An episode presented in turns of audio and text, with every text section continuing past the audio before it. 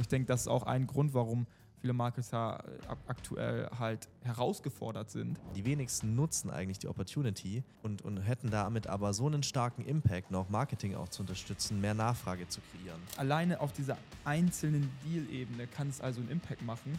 Und je nachdem, welche Deal-Sizes man hat und wie, wie, der Durchlauf im Sales ist, ist ein Deal oder, oder kein Deal halt eben auch der ganze große Unterschied aktuell.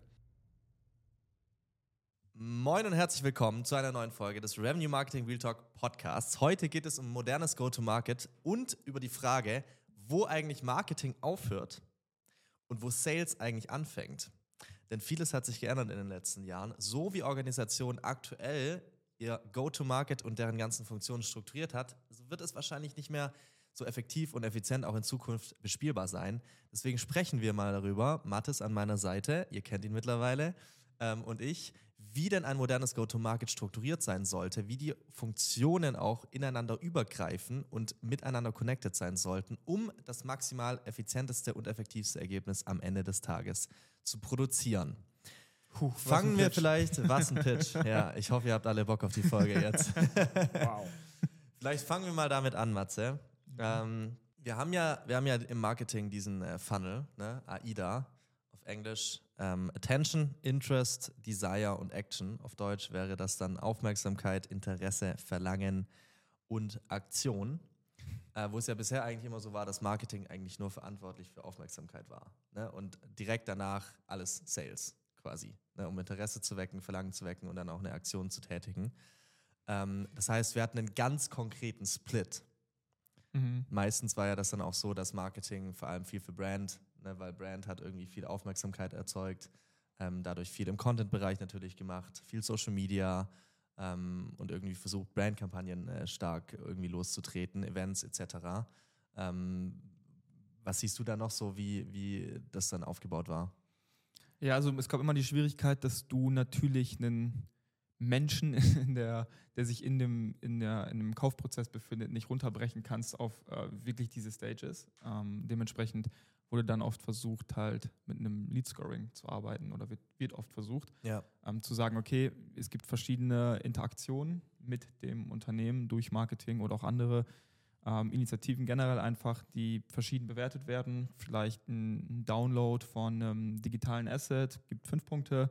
Vielleicht eine, eine Website, äh, ein Website-Besucher gibt vielleicht einen Punkt. Wenn er mhm. drei ähm, Seiten sich angeschaut hat auf der Website, gibt es vielleicht doppelte Punktzahl. Ja. Äh, und so gibt es dann verschiedene Aktionen, die dann irgendwann einen Kontakt vom Status ähm, auf, eine, auf, eine gewisse, auf eine gewisse Anzahl an Punkten bringen, sagen wir mal 10, 15, 20 Punkte, je nachdem, mhm. welches System du verwendest, welche Skalierung.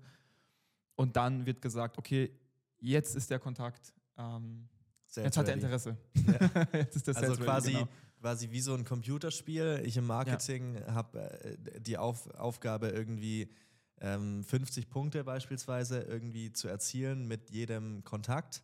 Und sobald ich die 50 Punkte erzielt habe, geht es weiter an Sales und ich habe nichts mehr damit zu tun. Ganz genau, ja, 100 Prozent. Und natürlich ist es so, dass diese Modelle ähm, auf der einen Seite sind sie gerechtfertigt, weil im Endeffekt helfen sie besonders, wenn die Lead-Volumina exorbitant hoch sind und du vielleicht tausende Leads im, im ja. Monat generierst, brauchst du irgendein System, was, was, was ähm, funktioniert auf dieser ja. Basis, ähm, eben auf dieser Menge von Leads. Ja. Und dementsprechend bringt es da etwas Struktur rein und auch Priorisierung. Welchen Lead oder welchen Kontakt können wir jetzt verstärkt angehen? Auf der anderen Seite ist, denke ich, auch klar verständlich, dass niemals, egal wie viel Mühe man da in so ein System reinsteckt, in ein Lead-Scoring-Setup, ähm, dass es niemals perfekt sein wird im Sinne von, dass es eben genau diese Stages, die du, ähm, die du angesprochen hast, auch in der Realität abdeckt. Das heißt, du mhm. kannst nicht garantieren, dass ein Kontakt, der irgendwie auf die 20 Punkte kommt,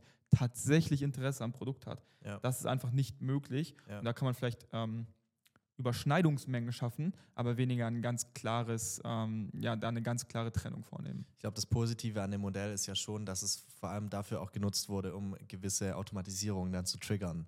Ne, mhm. Dass man jetzt irgendwie sagt, okay, ab 10 Punkten zum Beispiel passiert das, ab 20 Punkten passiert irgendwie nochmal was anderes und dann wieder was anderes etc.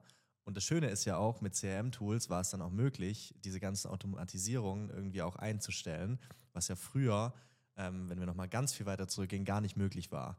Und das war schon ein großes Upgrade. Mhm. Nur irgendwann hat sich ja dann schon so geändert, dass ähm, quasi anhand des Lead-Scorings eigentlich gar nicht wirklich identifiziert werden konnte, wie stark jetzt das Kaufinteresse eigentlich wirklich ist. Ähm, und da ist die große Challenge dann auch entstanden. Ähm, genauso wie, dass es ja nicht mehr so ist, dass es konkret getrennt wird, ne? dass Marketing nur für Aufmerksamkeit verantwortlich ist und Sales nur ab Aufmerksamkeit, ab Interesse quasi alles weitere, sondern dass es ja im besten Fall ein Teamsport ist. Mhm. Ne? Modernes Go-to-Market braucht alle Spieler auf dem Feld. Und Ja. mit allen Spielern meine ich eben Marketing und Sales und Customer Success und Product beispielsweise. Ähm, und dass man wirklich sich Gedanken macht, hey, welche Verantwortlichkeit hat eigentlich jetzt mein Team in jeder einzelnen Stage? Und nicht mehr, unsere Verantwortlichkeit ist Aufmerksamkeit, so, sondern welche Verantwortlichkeiten haben wir in jeder einzelnen Stage bis zum Close One? Mhm. Und wie spielt es auch mit den Verantwortlichkeiten des anderen Departments rein? Und wie können wir da gemeinsam ein Team bauen, sodass wir, dass alle Teams in jeder Stage eigentlich gleichmäßig auch tatsächlich Verantwortlichkeiten haben und entsprechend dazu beitragen, dass möglichst viele Deals durch jede einzelne Stage geschoben werden und tatsächlich dann auch in einem gewonnenen Kunde auch enden. Ja, also Oder- soll jetzt, ähm, soll ich jetzt als, als Marketing-Lead dann auch anfangen, die Deals zu closen oder was schlägst du gerade vor? Genau, also du setzt dich in jeden Call rein, ähm, schmeißt Sales aus dem Call raus Ja, wichtig. ähm, und sagst denen, die sollen mal mehr Aufmerksamkeit generieren. nee, natürlich nicht. Aber du kannst zum Beispiel ähm, Sales natürlich supporten, wenn die jetzt ein Meeting haben, als Vorbereitung beispielsweise, denen zu sagen, hey, schick denen doch nochmal das Asset. Oder du machst nochmal ein paar Wochen davor ganz gezielt eine ABM-Kampagne, wo du ganz genau nochmal diesen Account targetierst, wenn es ein Enterprise-Account ist, mit einer entsprechenden Case-Study, der eben genau deren Case eigentlich widerspiegelt, sodass sie dich, sich den schon mal durchlesen können. Ähm, oder dass du Sales ähm, nochmal equipst mit ganz konkreten Content Pieces, zum Beispiel aus dem hauseigenen Podcast, ähm, was wir ja auch viel machen beispielsweise. Oder von deinem eigenen Blog ähm, entsprechend relevante Artikel nochmal weiterleitest, sagst, hey, schick denen das nochmal zu. Ähm, oder vielleicht das denen selber zuschickst, um da wirklich gemeinsam auch den Deal dann voranzutreiben. Ähm, oder was würdest du machen? Ähm, ja, Du absolut. würdest dich in den Call setzen. Ist schon spannend, ich mache das gerne. Ja. äh, zumindest die Recordings mal anzuschauen, weil gibt mir immer noch Mhm. mal wahnsinnig viele Insights, die ich vorher irgendwie auch nicht hatte. Und man hat dann nochmal ein viel besseres Gefühl dafür eigentlich, wie die Interaktion mit den Käufern tatsächlich stattfindet. Ja. Und das finde ich immer auch ein Gefühl dafür zu entwickeln im Marketing.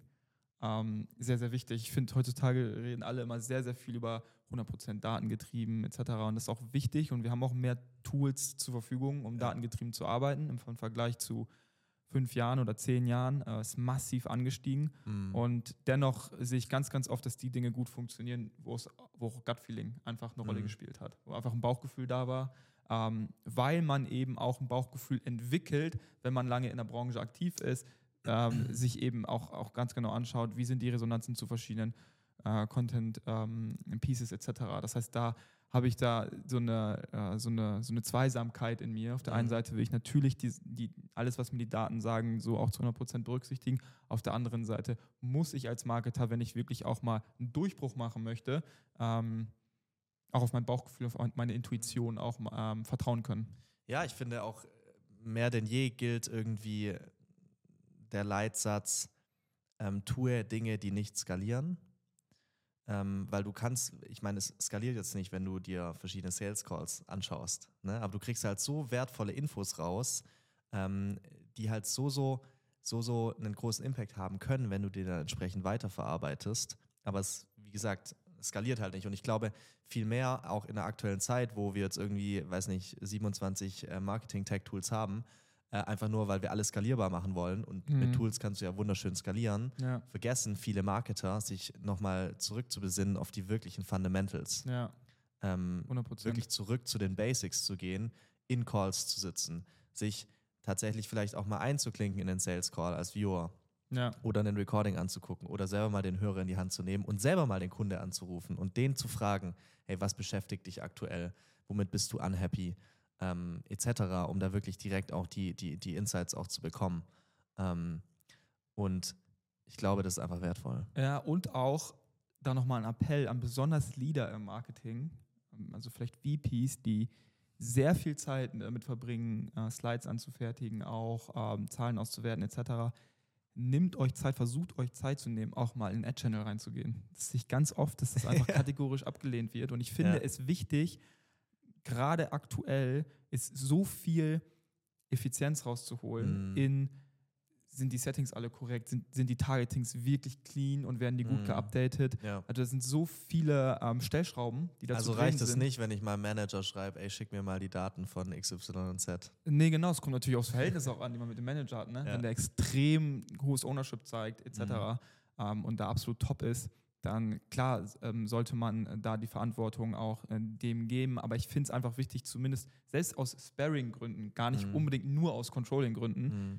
da auch selber ein Verständnis für weiterhin zu behalten. Die meisten hatten das in der Vergangenheit mal, haben selber sehr vielen Tools gearbeitet und als sie dann promoted wurden, kommen sie auf einmal auf eine ganz andere äh, Flughöhe und halten sich eigentlich nur noch auf dieser Flughöhe auf. Und ich Mhm. finde es wichtig, auch den Skill beizubehalten und dann nicht einzurosten, immer wieder auch in die Tiefe zu gehen und punktuell auch ähm, wirklich zu verstehen, wo können wir einfach noch Effizienzen ähm, rausholen, weil oft versucht man dann ganz oben den großen Hebel irgendwie zu finden, Mhm. der eine Hack, der jetzt alles besser macht. Und in Wirklichkeit ist es eine, eine Summe aus vielen kleinen Einstellungen, vielen kleinen ähm, Tricks auch, die man anwenden kann, um das Gesamtsetup einfach nochmal wesentlich besser ähm, zu machen, als es gerade ist. Dann bist du ja auch ein viel besserer Sparingspartner für den Performance-Marketer am Ende. Ganz richtig, ja. Das denke ich natürlich ein weiterer Anspruch, Mhm. aber auch ein, ein wichtiger Aspekt, der nicht zu vernachlässigen ist. Ja. Und da sehe ich, habe ich einige, ähm, e- einige Calls im Kopf, wo ich das Gefühl Ja. hatte, hey, wann war eigentlich das letzte Mal, dass du ähm, jetzt mein Gegenüber da wirklich auch mal reingeschaut hast so, Mhm. und wirklich mal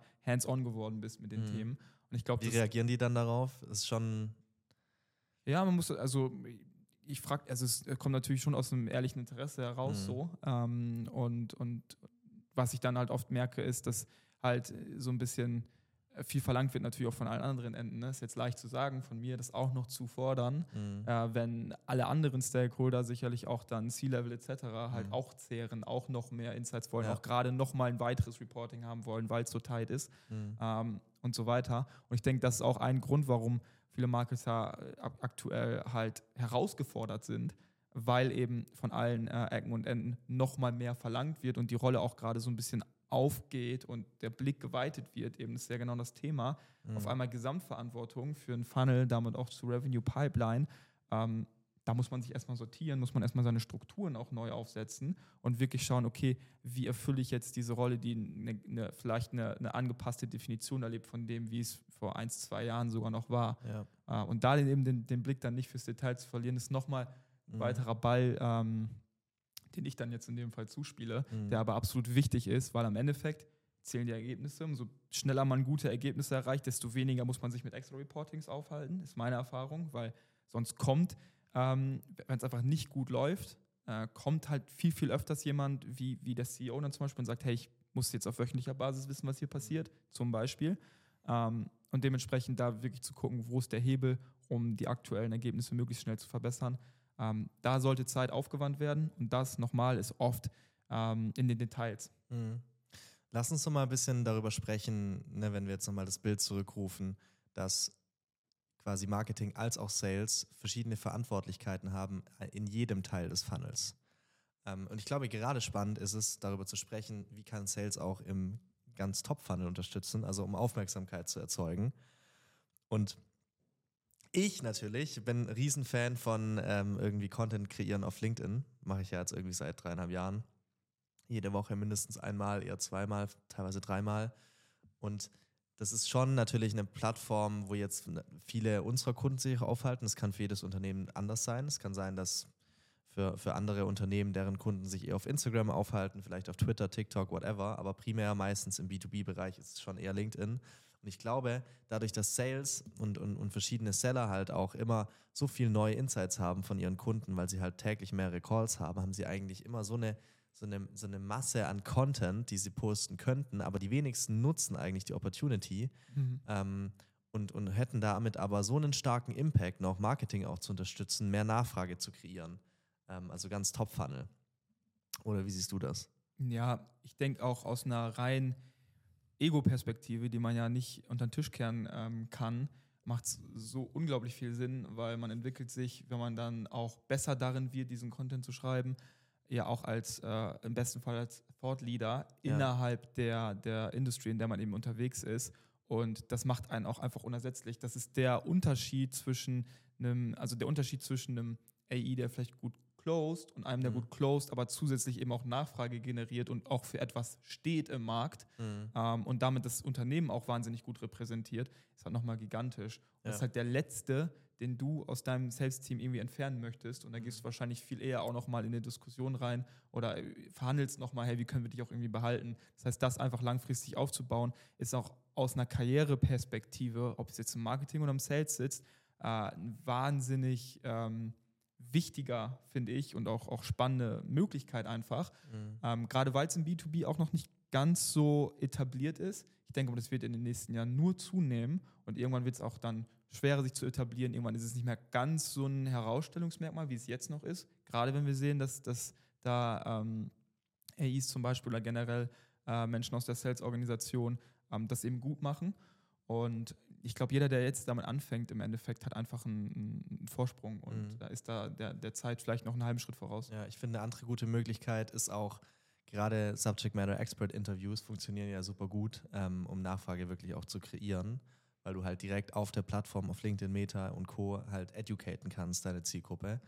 Und ich finde, Verkäufer oder Seller, dadurch, dass sie so nah am Kunden haben, haben da schon auch nochmal eine sehr, sehr spannende Expertise ähm, und auch Perspektive, um eben da auch als Subject Matter Expert zu fungieren und dann auch mal diese, diese Interviews quasi durchzuführen und die Fragen der Kunden zu beantworten auf ihre Art und Weise. Ähm, Weil es ja doch schon nochmal sehr, sehr teilweise anders sein kann. Ne? Einfach so, wie, wie die dann auch die Welt sehen, die halt schon die Welt dann nochmal ein bisschen anders sehen als Marketing oder als einen Produktmanager oder auch als die Founder. Die Founder sind halt meistens sehr visionär und gehen irgendwie so ein bisschen auf den Aspekt ein, sehr Big Picture-mäßig, strategisch. Ähm, Verkäufer haben dann oder Seller haben dann meistens irgendwie direkt die ganzen Painpoints im Kopf und, und, und die Objections etc. Produktmanager sind sehr nah am Produkt und ich glaube, da können auch Seller dann einen großen Beitrag dazu leisten, ähm, indem sie sich auch mal reinsetzen oder vielleicht auch mal in einem Live-Webinar dabei sind Mhm. ähm, und da auch mal die Fragen beantworten von den Kunden oder ihre Perspektive teilen, weil sie eben so viel gesehen und so viel gehört haben durch die ganzen Calls und die ganzen anderen Beispiele auch kennen von anderen Kunden, dass sie da halt wirklich auch einen, einen wichtigen Teil haben, den sie viel mehr noch, finde ich, beitragen sollten, ähm, weil da einfach Impact entsteht. Ja, witziges Gedankenspiel hierzu finde ich noch. Stell dir vor, du bist in einem, in einem Call, hast eine Demo und äh, durch die ganzen Social Selling, Verkündungen, Webinar, äh, Webinare, Workshops etc. ist, glaube ich, in fast jeder Organisation angekommen. So erst, was du machst, erstmal auf LinkedIn connecten, schon Mhm. vor dem Call am besten etc. Ja. und dann eine Nachricht zu schreiben. Aber jetzt stellt man sich mal vor, was passiert, wenn es vielleicht eine große Objection, ein Pain noch gab in der Demo und du hast vielleicht so ein bisschen das Gefühl, du hast es nicht 100% äh, gelöst bekommen. Mhm. Dann sieht er aber einen Post von dir, wo du wirklich nochmal in der Tiefe drauf eingehst, Ja. warum jetzt eine Objection vielleicht auch ähm, nicht unbedingt äh, sinnhaftig ist oder was auch dagegen spricht. Mhm. Alleine auf dieser einzelnen Deal-Ebene kann es also einen Impact machen. Total. Und je nachdem, welche Deal-Sizes man hat und wie, wie der Durchlauf im Sales Mhm. ist, ist ein Deal oder, oder kein Deal halt eben auch der Mhm. ganze große Unterschied aktuell. Mhm. Oder weitere Gedankenspiel, ich übernehme jetzt mal hier. ähm, überleg mal, du willst dir ein Produkt angucken, eine Demo, ähm, und, und, und kommst dann in eine Demo rein, wo du die Person schon tausendmal auf LinkedIn beispielsweise gesehen hat, weil sie so viel wertvollen Content kreiert hat und du quasi schon einen, einen, eine einseitige Beziehung tatsächlich aufgebaut hast, sodass es sich für dich fast schon so anfühlt, als würdest du die, als würdest du ein Vertrauter der Person sein Mhm. ähm, und direkt mit einem ganz anderen Vertrauenslevel in den Call kommst, als Ja. wenn da irgendeine Person sitzt, die du noch nie gesehen, gehört ähm, oder whatever hast, ähm, ist ja ein riesiger Unterschied ne? und wird definitiv Impact auf deine Winrate haben. Ja, selbst wenn es nur ein kleines ist, dieses, ah, dann spreche ich jetzt mit dem und ich habe Ja. da schon ein Bild zu. Und Ja. ja, voll, macht, macht Ja. sicherlich einen, einen Unterschied und kenne ich von mir selber tatsächlich auch. Habe ich in der Vergangenheit schon genau das erlebt. Also ich glaube, Best Case ist natürlich, wenn man irgendwie Videos gesehen hat, weil dann weißt du, wie die Person spricht, wie sie so ist, wie sie sich anhört etc. und kannst natürlich sehr stark Vertrauen aufbauen. Aber alleine auch schon Posts zu lesen, ist ja dann so, ey, ich finde dein Content geil, jetzt lerne ich dich mal in Person kennen, mega Ja. cool. Ja, So, und, und, und ich glaube, das könnten eben Topseller noch viel mehr machen, weil alleine nur einen Post die Woche zu schreiben, macht da einfach schon einen riesigen Unterschied. Und Absolut. jeder hat die Zeit. Weil das ist dann auch wieder quasi verkaufen, eins nicht one-on-one, sondern eben one-to-many. Ja, und die Topseller sind meistens nach meiner Erfahrung sowieso sehr ambitionierte ähm, Leute, die, äh, Ja. Die betätigen Hebel, wenn sie einen Ja. sehen. Also meinst du, die können es auch am Wochenende machen? Das ist jedem selbst überlassen. ja. Nee, cool. Ähm, hast du noch was weiteres, was du hinzufügen wollen würdest? Mm, Ja, ich denke, was natürlich nochmal wichtig ist zu erwähnen, ist, dass diese ganze, das ganze Alignment der beiden ähm, Funktionen auf dem Rücken von gemeinsamen Metriken halt natürlich stattfindet. Ja. Also, dass beide eben eine ne Share von der oder einen Anteil von der von der Wertschätzung und vielleicht auch von Incentives, whatever, Mhm.